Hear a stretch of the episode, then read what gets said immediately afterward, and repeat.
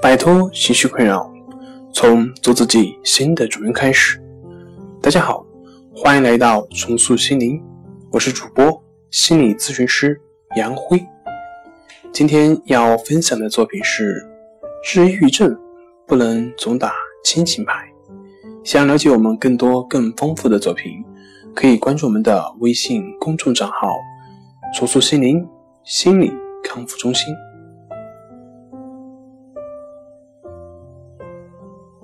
对于抑郁症的治疗，目前主要还是依靠药物，但是辅助治疗也是非常必要的。首先，患者必须增强对压力的耐受能力和提高社会实践的应对能力。重塑心灵心理康复中心李洪夫教授说：“另外啊，通过亲属朋友让他们重获回归社会的信心和勇气。”也是非常重要的，但李洪福教授强调，亲属朋友们的关心是很重要，但不能总是把病人放在玻璃罐中好好保护起来，而是要把他们尽量推向社会。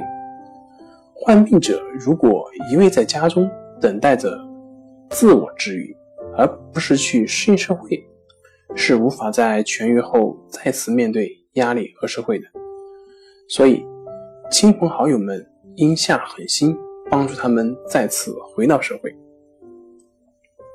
另外，在辅助治疗上，也可以通过适当的锻炼和改善饮食来改善抑郁症的症状。根据日本最新研究表明，多食用绿色蔬菜、胡萝卜等叶酸含量较高的食物，可以减少抑郁症的患病几率。多食用多糖食品和蛋白质，也能较好的改善这类症状，如全谷米、大麦、小麦、燕麦、香蕉、奶制品、鸡肉等。抑郁症就在我们身边，请您经常为自己的心量量体温，看看它是否感冒了没有。好了，今天就跟大家分享到这里，这里是我们的重塑心灵。